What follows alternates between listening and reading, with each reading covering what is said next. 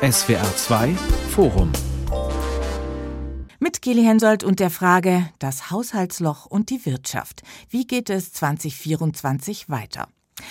Als ich die Sendung letzte Woche geplant habe, da wollte ich eigentlich einsteigen mit dem Satz, es ist vollbracht. Der Haushalt 2024 steht. Die Ampelregierung hat sich kurz vor Ende des Jahres noch geeinigt, zumindest bei vielen Punkten. Und mein Plan für heute war, dass wir uns in diesem SWR2 Forum dann anschauen, was dieser Kompromiss der Regierung bedeutet. Für uns als Verbraucherinnen und Verbraucher und für die Unternehmen. Aber jetzt ist leider alles anders. Jetzt müssen wir erstmal eine ganz andere Frage diskutieren, nämlich die, wie viel Bestand das eigentlich hat, was die Ampel da letzte Woche beschlossen hat. An dem Kompromiss von letzter Woche wird nämlich gerade schon an vielen Seiten, von vielen Seiten auch gerüttet. Die Bauern protestieren, die E-Autofahrer bzw. die, die es werden wollen, die sind sauer. Teile der SPD reden wieder über neue Steuern, Teile der FDP nochmal übers Bürgergeld. Die nationale Kerosinsteuer, die angekündigt war, die ist bereits wieder gekippt worden. Also hält der Ampelkompromiss zum Haushalt 2024 oder an welchen Punkten muss und wird die Regierung auch noch nachjustieren? Und welche Auswirkungen hat das Sparprogramm für uns alle? Das diskutieren wir jetzt und zwar mit Isabel Grupp. Sie ist Mitglied der Geschäftsleitung von Plastromeier. Das Familienunternehmen in Trochtelfingen liefert zum Beispiel Kunststoffteile für die Medizinbranche und für die Haushaltsgeräte und Elektrowerkzeugindustrie. Und mit dabei in unserer Runde ist auch Professor Sebastian Dulin. Er ist wissenschaftlicher Direktor des Instituts für Makroökonomie und Konjunkturforschung in der gewerkschaftsnahen Hans-Böckler-Stiftung. Und mitdiskutieren wird auch die Wirtschaftsjournalistin und Autorin Dr. Ursula Weidenfeld. Frau Weidenfeld, was denken Sie? Wie lange hat das, was die Regierung zum Haushalt 2024 beschlossen hat, tatsächlich Bestand? Ja, das werden wir sehen. Es gibt ja diesen schönen und immer richtigen Satz von Peter Struck. Es kommt nicht so aus dem Parlament wieder heraus, wie es hineingegangen ist, was eben heißt, dass natürlich, und das ist ja auch richtig, Vorstellungen der Bundesregierung vom Souverän überprüft werden und dann eben zum Teil natürlich auch korrigiert werden. In diesem Fall werden wir mit Sicherheit Veränderungen an diesem Entwurf, der ja noch, noch nicht mal ein Entwurf ist, sehen und wir werden äh, mit Sicherheit dann eine Verteilung Verteilungsdiskussion im Anschluss haben, von denjenigen geführt, die entweder jetzt betroffen sind oder die dann betroffen sein werden. Herr Dulin, die Regierung sagt, sie sei fest entschlossen, die Einigung vom letzten Mittwoch auch umzusetzen. Halten Sie das angesichts dessen, was wir gerade schon an Diskussion, an Kritik, an Protest erleben, tatsächlich für realistisch oder wird da doch einiges noch mehr als zu erwarten war, noch auf die Streichliste kommen oder auf die Änderungsliste? Na, die Frage ist, bis zu welchem Punkt sagt man, das ist noch der Kompromiss von der letzten Woche? ja, also wir werden Frage. da bestimmte Sachen sehen, die nachjustiert werden. Ich würde jetzt nicht erwarten, dass wir ganz große mm, Dinge sehen. Also ich glaube nicht, dass wir jetzt einen neuen Solidaritätszuschlag bekommen oder sowas, also auch für, für Leute mit weniger Einkommen. Und von daher, ich glaube schon, dass das in weiten Teilen auch so verabschiedet wird im Bundestag. Man darf auch nicht vergessen, die Ampel hat ja eine relativ deutliche Mehrheit im Bundestag. Das heißt, einzelne Abweichlerinnen und Abweichler sind da nicht das Problem. Und die drei Spitzen der Koalition, also die Spitzen der drei Parteien, die dabei waren, haben ja gezeigt, dass sie ein wirklich großes Interesse daran haben, diese Koalition jetzt doch fortzusetzen. Und ich glaube, wenn man sich so die Umfragen ansieht, dann hat auch tatsächlich keiner der, der Parteien da ein echtes Interesse, dass, es, dass die Koalition jetzt platzt an dieser, äh, in diesem Moment. Mm. Frau Krupp, was gerade momentan sehr diskutiert wird oder wurde, ist das Ende der E-Auto-Prämie. Die kam quasi über Nacht und man hat ja so manchmal schon den Eindruck, die Unsicherheit, auch weil man nicht genau weiß, was kommt, weil auch viele Dinge noch nicht endgültig entschieden und geklärt sind, die Unsicherheit ist riesig. Was heißt denn das für Sie als Unternehmerin?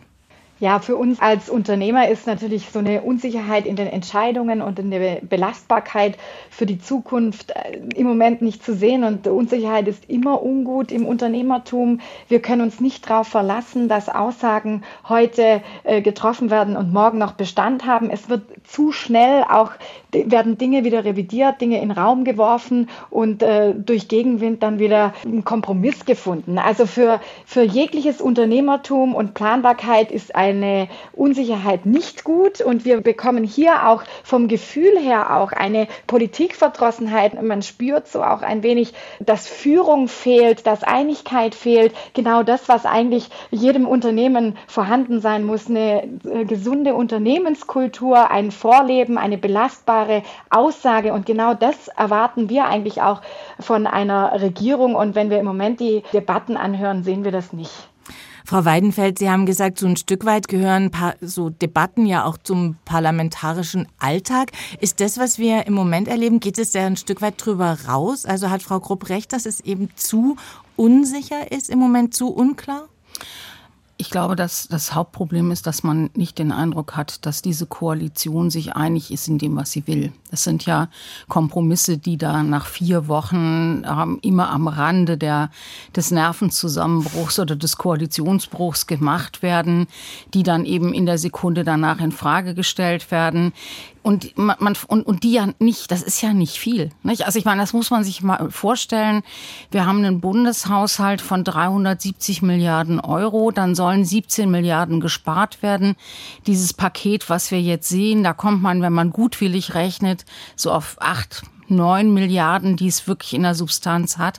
Und dafür vier Wochen am Rande des Nervenzusammenbruchs. Ich glaube, dass das so ein bisschen das Problem ist, dass man sich nicht vorstellen kann und auch nicht vorstellen will, wie das in den kommenden zwei Jahren weitergehen soll, wenn solch eigentlich eine überschaubare Aufgabe, wenn, wenn man es mal vorsichtig ausdrückt, eben schon solche Wellen macht und eben solche Krisen auslöst. Und das scheint mir viel wichtiger zu sein als das, was dann am Ende in der Substanz verhandelt worden ist und beschlossen worden ist. Dieses Gefühl, was Frau Grupp eben für die Unternehmer formuliert, aber was ja Arbeitnehmer haben, was auch äh, Transferempfänger haben, dass man einfach nicht weiß, was wollen die und wenn sie was wollen, kriegen sie es hin und wie hoch ist die politische Energie, die dafür aufgewendet werden muss.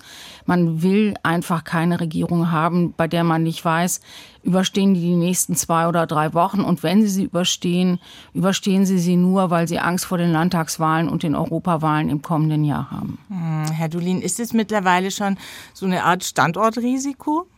Ich würde jetzt nicht sagen die Unsicherheit, aber einige der Dinge, die jetzt hier gemacht werden und äh, ja der Mangel an strategischer Planung, aber auch an einer konjunkturgerechten Fiskalpolitik, Finanzpolitik ist möglicherweise schon ein Standortrisiko.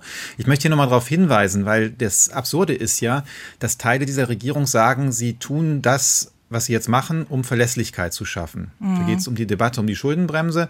Man hätte ja eine ganz andere Option haben können. Man hätte ja sagen können, die Notlage, die Notsituation ist immer noch da. Wir haben immer noch sehr hohe Energiepreise. Das Bruttoinlandsprodukt liegt etwa 5 Prozent niedriger als das, was man erwartet hat vor der Ukraine-Invasion. Es hätte man also gut begründen können, dass wir eine Notsituation haben. Dann hätte man die 17 Milliarden zusätzlich zur Schuldenbremse leihen können, dann hätte man den ganzen Hickhack nicht haben müssen. Und vor allem hätte man nicht diese Verunsicherung im Konkreten schaffen müssen. Man sagt abstrakt, wollen wir Verlässlichkeit, Schuldenbremse einhalten, zur Normalsituation zurückkommen. Das ist das, was, was der Finanzminister auch gesagt hat. Und dann macht man konkret, schafft man Verunsicherung. Denn natürlich, wenn jemand sein E-Auto bestellt hat und damit kalkuliert hat, dass er, dass er die Subvention kriegt und mhm. jetzt ist es noch nicht geliefert, hat natürlich den Vertrag schon unterschrieben, hat angezahlt, muss das Auto auch abnehmen. Und dann wird gesagt, ja, April, April, ähm, jetzt ist Ende. Das ist überhaupt das Gegenteil von, von Planungssicherheit und Verlässlichkeit. Wobei und das, man das, Wobei man da natürlich zwei Dinge sieht, finde ich. Herr Dolin, Sie weisen auf diesen Grundsatzkonflikt hin. Sollte sich der Staat in einer Entscheidungskrise eben weiter verschulden oder anders verschulden dürfen, als er das heute darf? Und das ist sicherlich eine Diskussion, über die wir gleich noch mal intensiver mhm. gucken werden.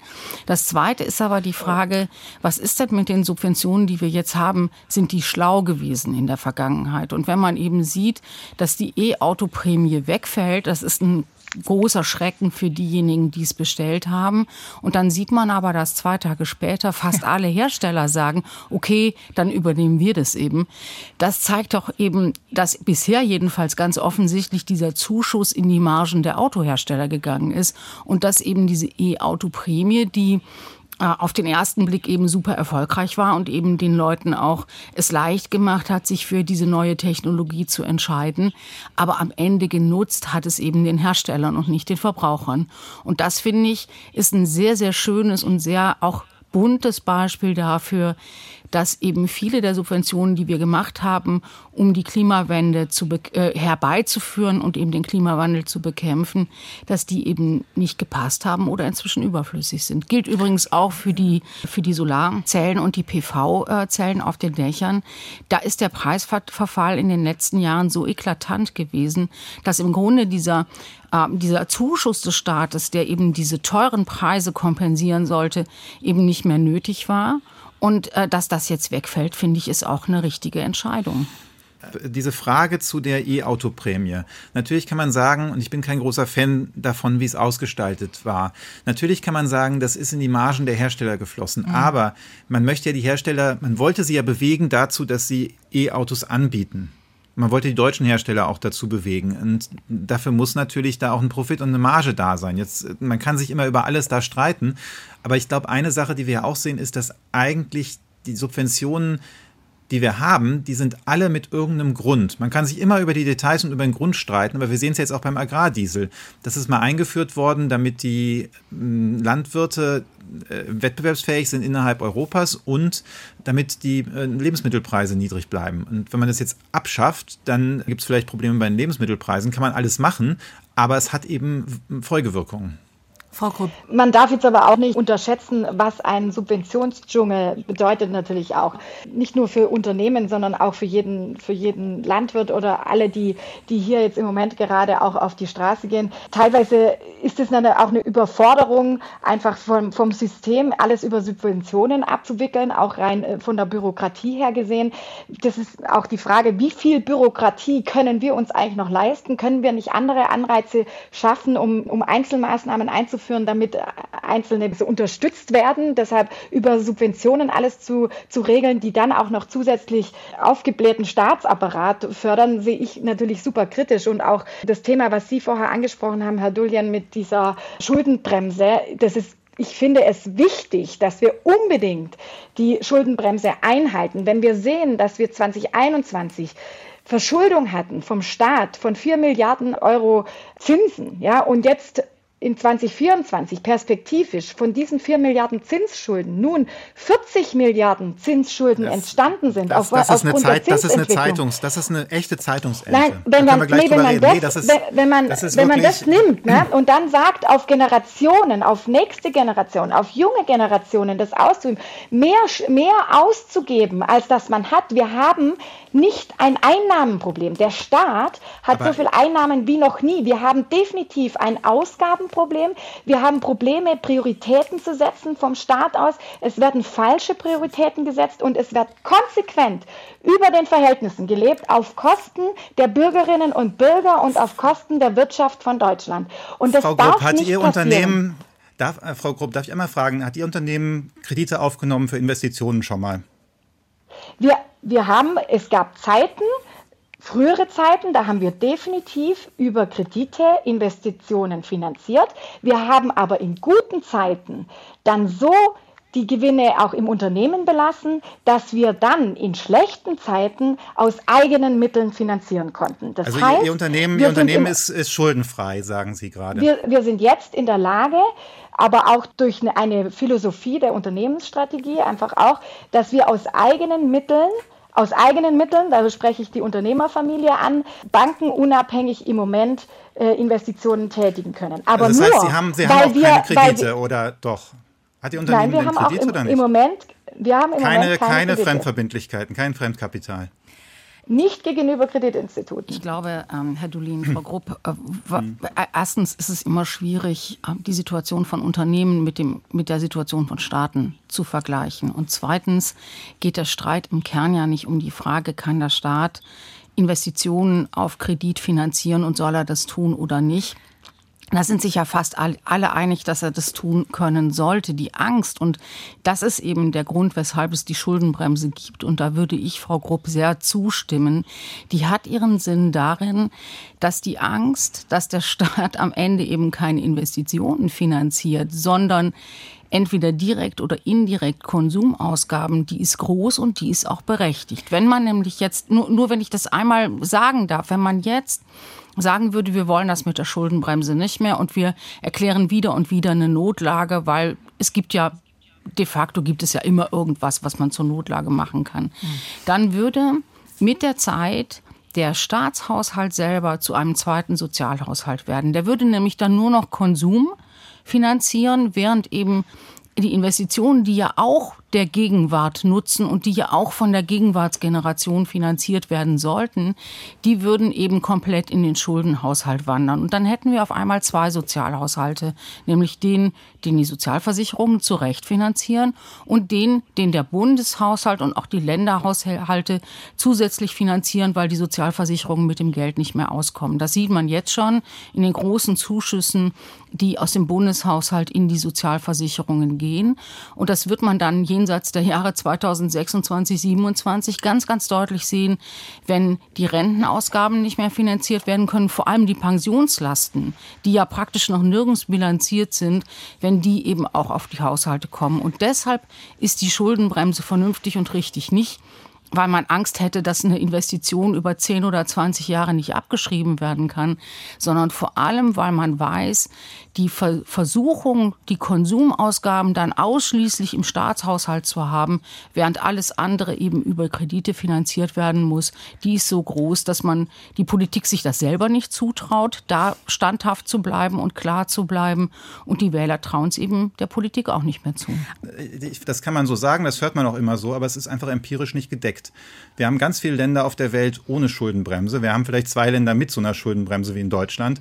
Und die anderen ähm, Industrieländer haben alle eine höhere Investitionsquote. Wir sehen eigentlich fast nirgendwo, dass das so passiert, wie Sie es gerade dargestellt naja, wir haben. Sehen aber doch, dass, wir sehen aber doch, dass Länder mit einer niedrigen Verschuldung in der Regel eine Schuldenbremse haben und dass die sich eben, wenn sie Kredite aufnehmen, deutlich günstiger an den Kapitalmärkten refinanzieren können als andere. Das betrifft die Schweiz und also Deutschland also, vor allem. Und, und, und Japan hat niedrigere Zinsen als Deutschland. Und da kann, also man, ja, da kann man ja nicht sagen, äh, dass das Länder sind, die in den letzten 20 Jahren jedenfalls wirklich schlecht abgeschnitten hätten im internationalen Vergleich.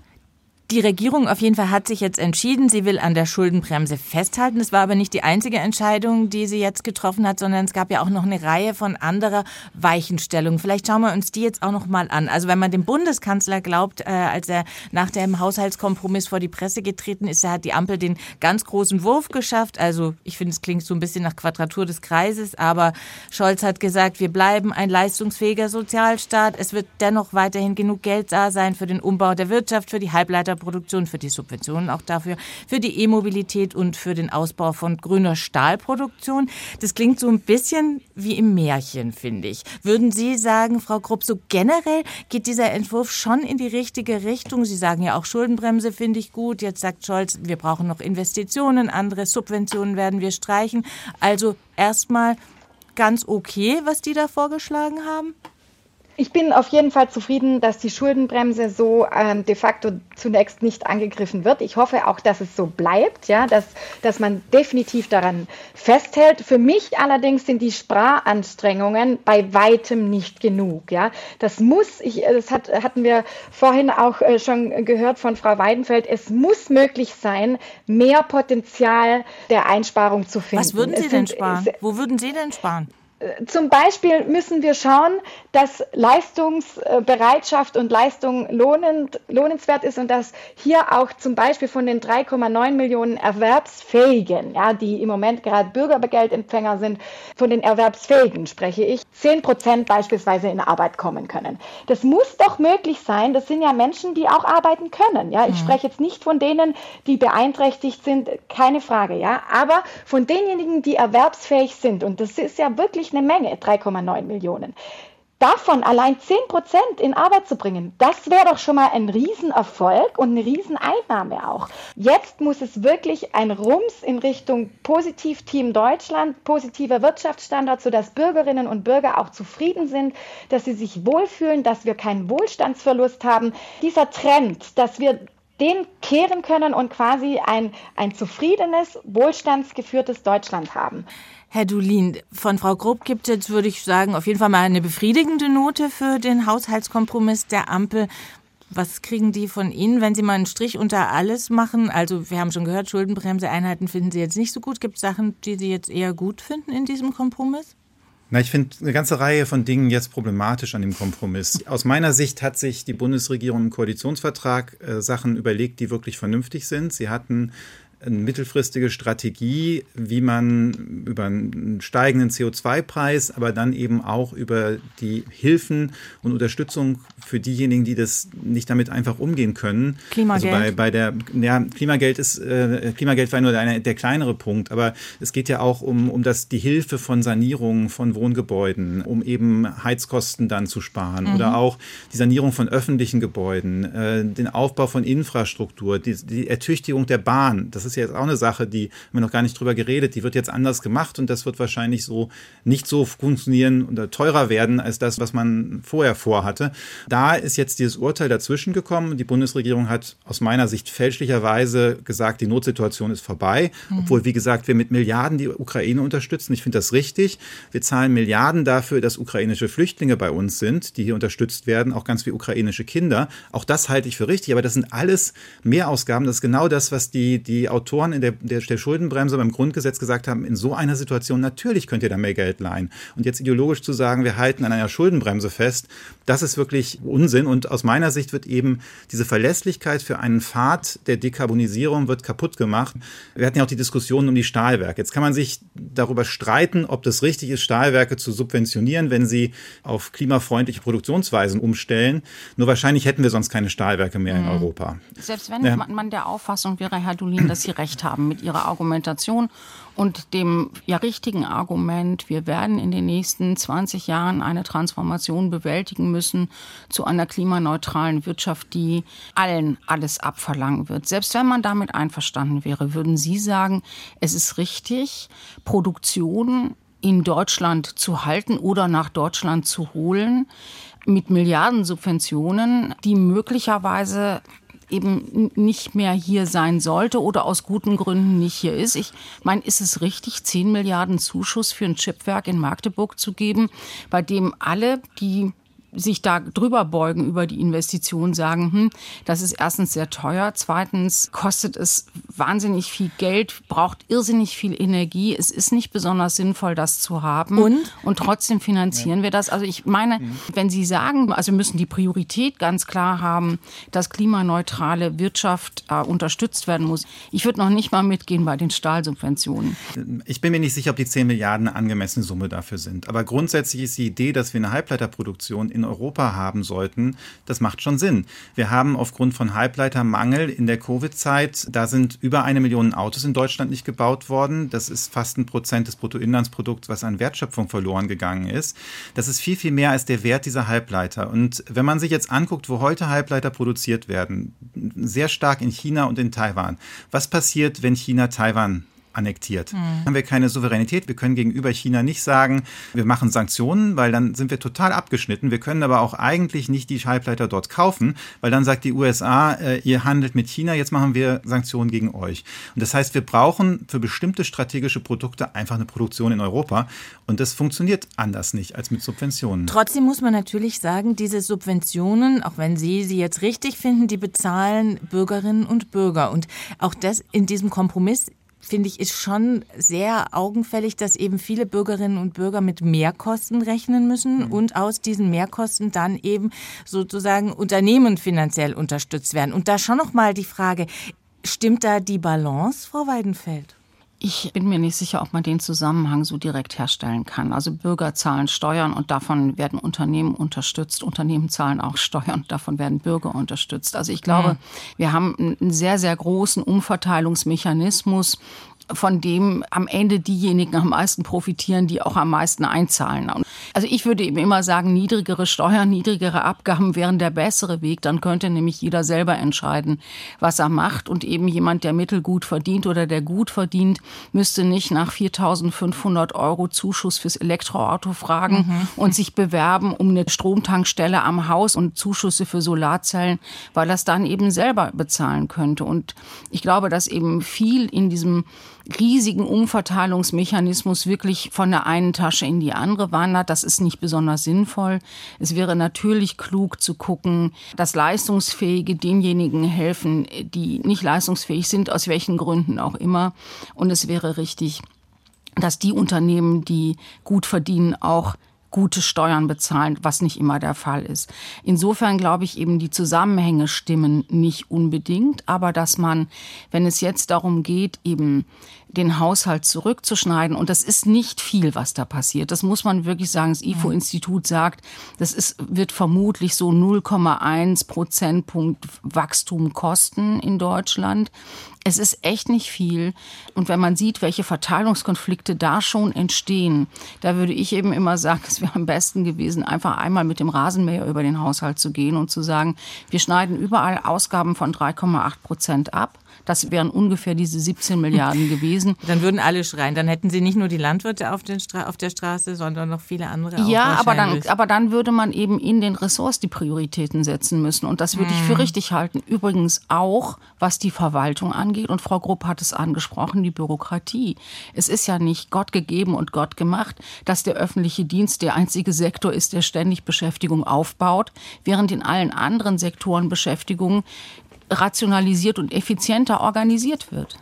Ja, das stimmt ja auch und gar genau nicht. Das, das ist, ja so, gar nicht so. so also wir, wir haben ja gar keinen Beschäftigungsaufbau. Aber ja, wir haben jetzt mehr, Nein, aber sicher. Wir haben in bestimmten Bundesbehörden mehr Aufbau. Aber wenn wir uns angucken, was der Anteil der Beschäftigung an, an der Gesamtbeschäftigung, der öffentlichen Beschäftigung an der Gesamtbeschäftigung in Deutschland ist, der ist weitgend konstant über die das Jahre. Das ist nicht wahr, da Herr Dolin. Wenn Sie doch, mal genau doch, auf die hab, Zahlen gucken, dann sehen Sie, dass wir die Zahlen direkt hier vor mir. Also 4,8 Millionen hatten und dass wir jetzt bei deutlich über 5 Millionen sind. Also da muss jetzt ich haben Sie sagen, sich genau auch bei Frau Weidenfeld und muss ich muss auch ganz klar, das ist so ein wichtiger Punkt gewesen, den Sie genannt haben, Frau Weidenfeld. Diese Umverteilung. Wir müssen davon wegkommen, dass wir immer sagen, dass der Staat sich so stark einmischt in diese Leistungsfähigkeit der Menschen und Unternehmen.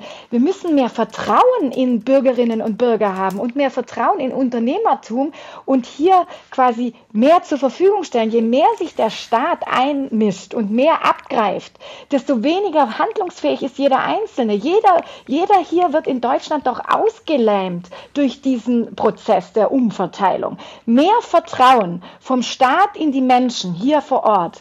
Das, und dadurch quasi auch eine größere Verantwortung übertragen, das heißt weniger Abgaben. Dann haben wir einen ganz anderen Umverteilungsmechanismus, einen weniger großen Sozialstaat oder sag mal generell auch Mitarbeiter im Staat, ja, dass die, die dieses ganze Thema auch handeln müssen und mehr Verantwortung bei den Bürgerinnen und Bürgern und ich glaube auch am Ende mehr Zufriedenheit, denn dann, wenn jeder Einzelne mehr Geld in der Tasche hat am Ende des Monats, dann kann auch derjenige, der möchte, Beispiel von Frau Weidenfeld jetzt die Tankstelle, derjenige, der möchte, kann sich auch dann äh, realisieren und verwirklichen und derjenige, der nicht möchte, kann auch so leben nach seinem Gusto. Ich glaube, ich auf die Fakten zurückkommen. Denn äh, es ist die, zwar der, die Zahl der Beschäftigten im öffentlichen Dienst gestiegen, aber der Anteil ist zurückgegangen. Die Beschäftigung in Deutschland insgesamt ist viel, viel stärker gestiegen. Das heißt, wir haben heute pro Beschäftigten im Privatsektor weniger Beschäftigte im öffentlichen Dienst als, als, als 2008. Wir haben ganz viel gefühlte Belastung, gefühltes Wachstum, gefühltes Aufblähen des Staatssektors. In Wirklichkeit haben wir dann eine Seitwärtsbewegung. Und äh, das, das, das, finde ich wichtig, dass man echt mal auf die Fakten so. guckt. Das stimmt überhaupt nicht, ja, weil wenn Sie die, die also, Zahlen anschauen, auch die Ausgaben, ja. die Kosten, ja. Und da gehören übrigens auch die Kosten für Beamten und Co. mit rein, ja. Also Renten, Beamtenrenten gehören da übrigens auch mit rein, die oftmals aus diesen ganzen Statistiken rausfallen, ja. Das sind Nein, natürlich die fallen auch, überhaupt nicht raus. Ich würde die fallen raus aus den Statistiken. Es Nein, also Quatsch, das ist doch wirklich Ich sehe da dieselbe jetzt. Statistik wie Frau Weidenfeld. Ich weiß ja, nicht, welche wo, Statistik wo Sie sehen Sie? Sie sehen kein, nein, Herr Statistisches Bundesamt, wirklich. Frau also, Weidenfeld, ernsthaft. Frau Kupp, ich glaube, wir gucken noch mal auf einen Stich. Also wir öffentlicher Dienst ist ein Bereich, auf den wir schauen. Aber ich glaube, der wichtigere im Moment, auf den wir noch gucken sollten und über den wir auch diskutieren sollten, ist das, was Sie, glaube ich, Frau Weidenfeld gerade unter dem Stichwort Verteilungsgerechtigkeit zusammengefasst haben. Und da würde ich von Ihnen noch mal gerne hören, Herr Dulin, wenn wir diesen Haushaltskompromiss jetzt angucken. Wir haben eben nicht die Methode Weidenfeld angewandt, überall prozentual was mit dem Rasenmäher wegzuschneiden, sondern die Regierung hat ja Schwerpunkte gelegt, hat äh, sich entschieden, zum Beispiel, hm. dass die Strompreise teurer werden. Also unter dem Aspekt wie gerecht ist denn dieser Entwurf? Was würden Sie sagen? Äh, ich meine, dieser Haushalt, nochmal einmal einen Schritt zurück, der ist kein brutaler Austeritätshaushalt. Und der ist mhm. auch jetzt nicht ganz brutal unsozial, aber er ist, hat eine gewisse Schieflage da drin. Inwiefern? Denn wir, wir haben diese, also der Wegfall der, der Netzentgelte, das erhöht den Strompreis etwa um zweieinhalb Cent pro Kilowattstunde. Dann haben wir den etwas höheren CO2-Preis. Das erhöht die Kosten für Öl, Heizöl, Erdgas und Treibstoffe an der Tankstelle. Und wenn man sich anguckt, wer einen großen Anteil seines Einkommens für diese Dinge ausgibt und darum jetzt stärker belastet wird, das sind äh, tatsächlich eigentlich eher in der Mitte der Verteilung. Das sind nicht die Reichen und es sind zum Teil auch wirklich die, die, die Leute unten, also die ärmeren Leute. Denn ja, wenn jemand 1500 Euro im Monat hat, der gibt einfach einen größeren Anteil seines Einkommens für, für Heizenergie und für Elektrizität aus. Normalerweise wohnen die reicheren Leute auch in besser isolierten Häusern, die haben vielleicht energieeffizientere Hausgeräte und äh, darum haben wir da unten jetzt eine stärkere Belastung als oben und das ist nicht richtig schön. Das ist nicht sozial und das ist unschön, dass das so läuft. Zahlt es denn zumindest auf das andere Stichwort ein, das die Regierung für sich in Anspruch nimmt, nämlich den Umbau der Wirtschaft hin zur Klimaneutralität, wenn, weil zum Beispiel gerade die Mehreinnahmen aus dem CO2-Preis, die sollen ja in diesen Klima- und Transformationsfonds auch fließen und somit den Umbau der Wirtschaft finanzieren? Ja, ich meine, im Klima- und Transformationsfonds werden ja auch einige Sachen bislang ausgegeben, die nicht unbedingt da reingehören. Also die Chipsubventionen, ich habe gesagt, die finde ich gut, aber mhm. äh, das ist nun keine Klimaausgabe, muss man auch mal ehrlich sein. Ne? Und ähm, von daher, das ist schon so ein bisschen jetzt, um, um die Lücke äh, zu schließen. Also und bei den Preisen, Preissignale sind gut, aber wir haben jetzt auch tatsächlich beim CO2-Preis keine richtige Planungssicherheit. Wenn man sich anguckt, wie oft der Pfad jetzt nach oben und unten verändert worden ist in den letzten zwei Jahren, da, da ist eben nicht, dass man sagt, oh, ich weiß, dass, dass meine Gasheizung oder meine Ölheizung übernächstes Jahr so teuer ist, dass ich die jetzt austausche, sondern äh, da sagt man ja, keine Ahnung, ich guck mal und vielleicht macht die nächste Regierung es wieder ganz anders. Also mhm. die Lenkungsfunktion geht, glaube ich, ein bisschen verloren oder ist beschädigt zumindest. Sie wird noch zum gewissen Teil da sein, aber in der Kombination ist das unschön. Aber ich mhm. glaube, das zeigt auch, Herr Dulin, wie wahnsinnig schwierig das ist. Ähm, an beiden Punkten, die Sie genannt haben, finde ich, wird total deutlich, wie unglaublich schwer das ist, diesen Transformationspfad zu, auf der einen Seite konsequent zu verfolgen und auf der anderen Seite diejenigen nicht zu stark zu belasten, die wirklich nicht viel haben, weil die müssen ja auch mit. Ne? Das ist ja, das ist ja das, ist ja das, das große Dilemma. Man muss eben auch diejenigen, die nicht viel verdienen, die vielleicht von Transfereinkommen abhängig sind, äh, die in schlecht isolierten Häusern wohnen, die alte Autos fahren mit hohem Verbrauch, Verbrauch, auch diejenigen müssen am Ende klimaneutral werden. Und die Frage, wie macht man das am besten? Die wird immer nur grau beantwortet mhm. werden. Da wird, da gibt es keine schwarzen und keine weißen Lösungen, sondern da gibt es Lösungen, um die man ringen muss. Und das ist vielleicht das, was man bei aller Kritik an dieser Einigung jetzt eben auch sagen muss.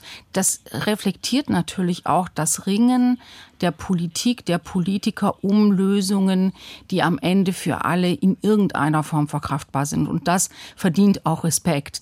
Dass eben am Ende Klimaneutralität eben nichts ist, was nur die oberen 20 Prozent der Einkommensskala erreichen können müssen, sondern es müssen alle erreichen. Das ist ja, glaube ich, sehr offensichtlich.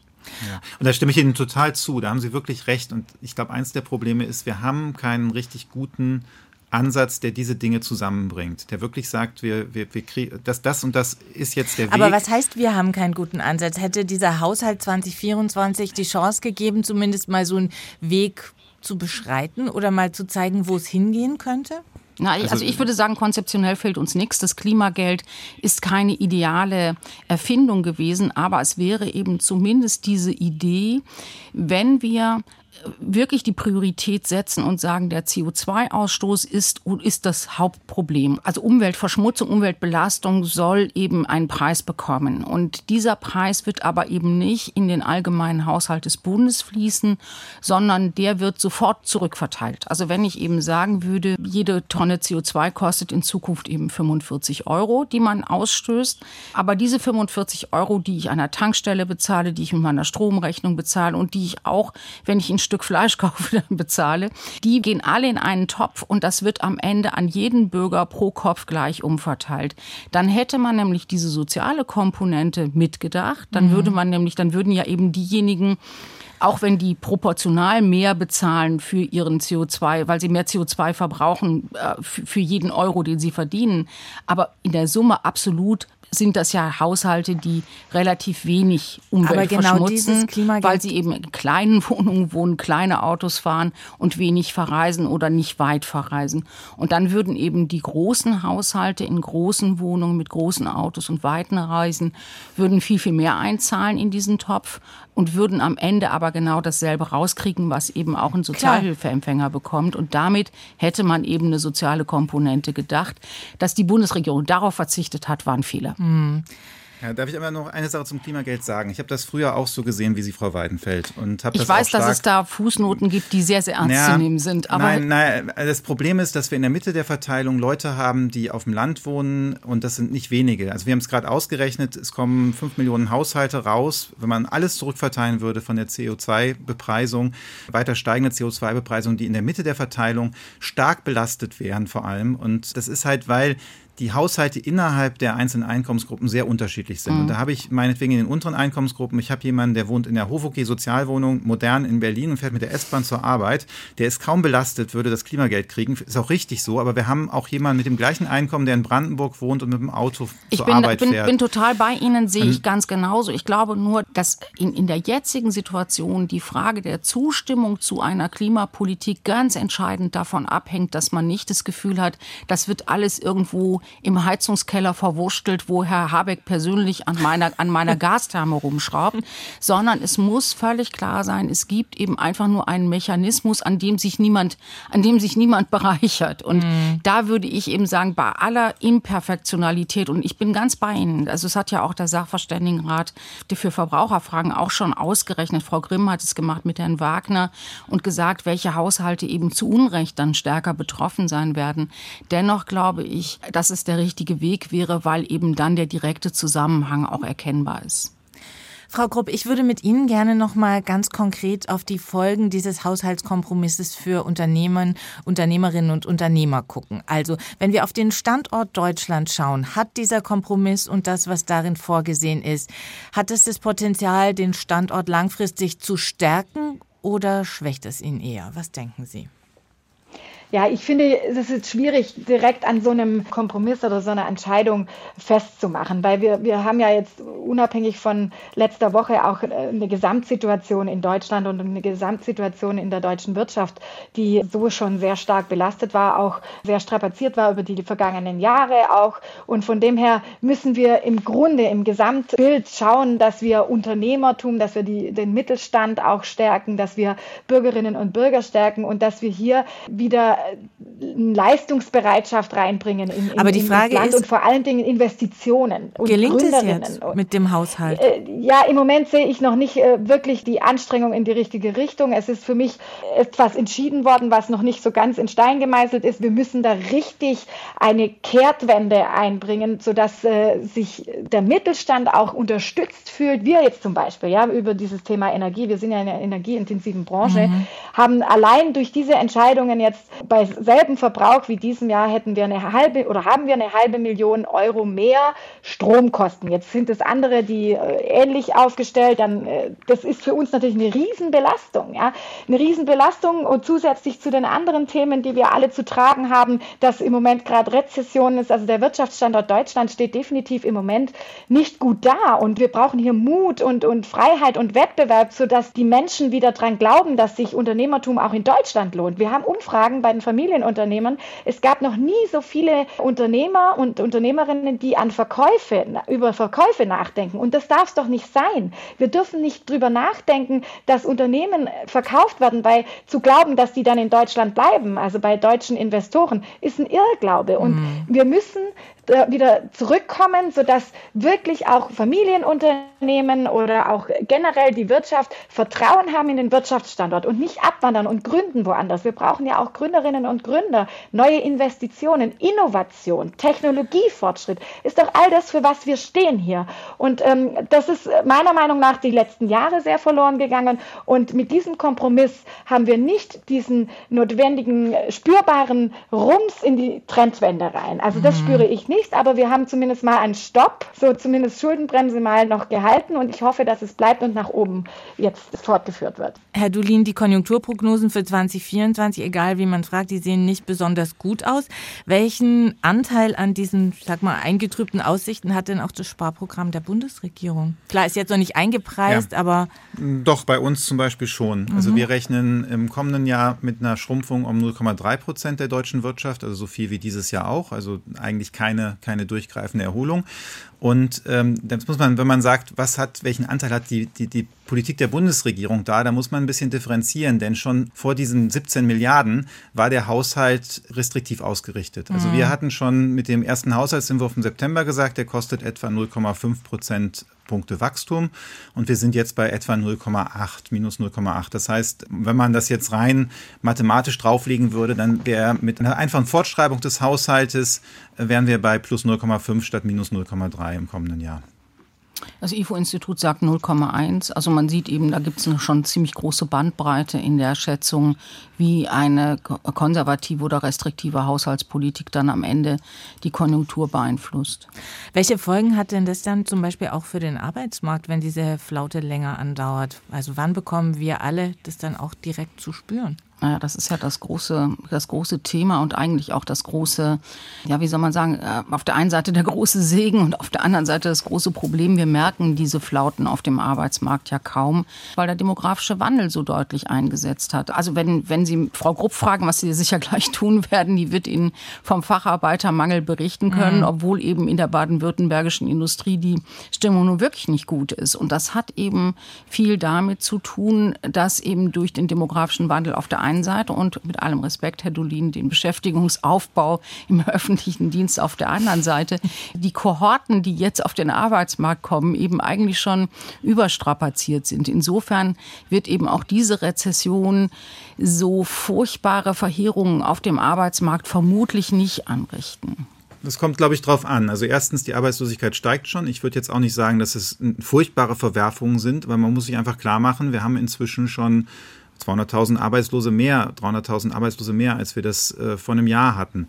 Und da sind natürlich jetzt auch viele Ukraine-Geflüchtete mit dabei. Sagen. Also die Statistik ähm, aber, muss man ja, zerlegen, man, bevor man sie erklärt. Äh, also wir haben, der, der, Beschäftigungsaufbau ist zum Stillstand gekommen. Das ja. heißt, normalerweise ist es schon so, dass man dass wir in früheren Zyklen gesehen haben, es gibt so Kipppunkte. Bis zum gewissen Punkt sind die Unternehmen, da ist denen bewusst die Möglichkeit des Fachkräftemangels und wie schwer das ist, Leute wiederzubekommen. Ich meine, das hat die Gastronomie nach Covid ja er, er, erlebt, wo sie die ganzen Minijobber rausgeworfen hatten und die waren einfach dann nicht mehr da hinterher.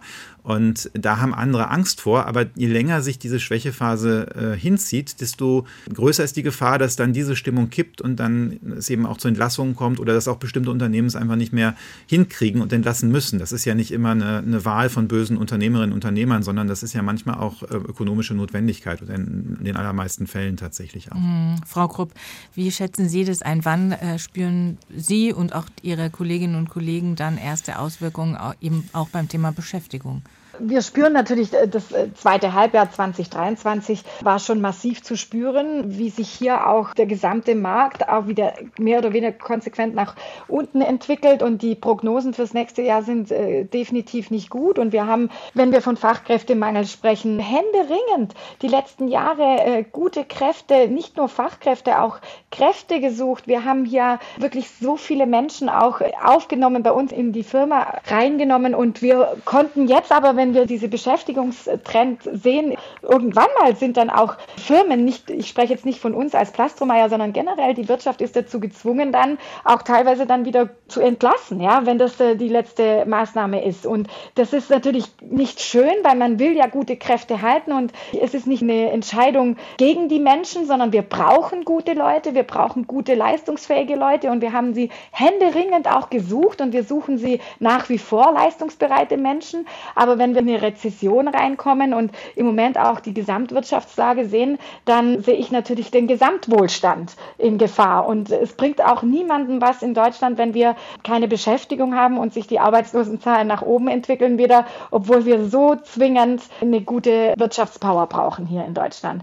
Der Wille ist da, der Wille ist da, aber das Umfeld ist sehr, sehr schwierig, sehr komplex und sehr bürokratisch auch und die Hemmschwellen sind extrem groß, auch Investitionen zu tätigen, weil es ist so viel Aufwand steht dahinter, so ein bürokratischer Aufwand und da muss vieles vereinfacht werden. Kurze Wege müssen eingeführt werden und das ist wirklich kein Trend, den man so fortführen darf und deshalb müssen wir das Land unbedingt stärken. Das war das SWR2 Forum zum Thema das Haushaltsloch und die Wirtschaft. Wie geht es 2024 weiter? Es diskutierten die Unternehmerin Isabel Krupp, Professor Sebastian Dulin von der Hans-Böckler Stiftung und die Journalistin Dr. Ursula Weidenfeld. Mein Name ist Geli Hensoldt. Danke fürs Zuhören.